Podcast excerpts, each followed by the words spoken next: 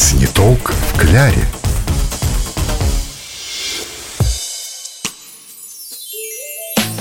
Здравствуйте! Приятного вам аппетита! Как обычно, во время обеда мы приветствуем всех на волне «Радио Маяк». В студии любительница здоровой и полезной пищи Елена Яковлева. И радиогурман Анатолий Тиханов.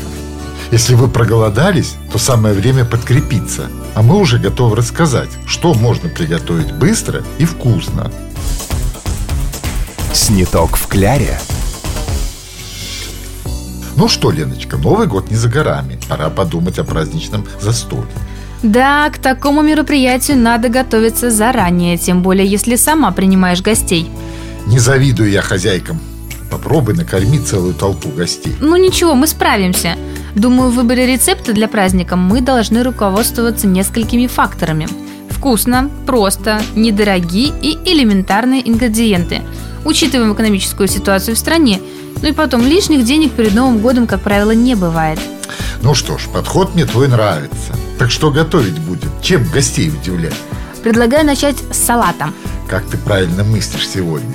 Но мы ведь не будем готовить банальное оливье. Ну еще скажите заливную рыбу. Не скажу, не скажу. Все-таки хочется какой-то оригинальности. Но рыбонька – это хорошо. Да, рыбонька хорошо. А давайте сделаем салат с семгой. О, отличный вариант. И учитывает все факторы, которые ты перечислила. Я думаю, получится обалденно. Поверьте, я экспериментировала на родственниках. Надеюсь, все выжили? Ну, Анатолий Иванович, конечно, выжили. Ну ладно, ладно, тогда приступим.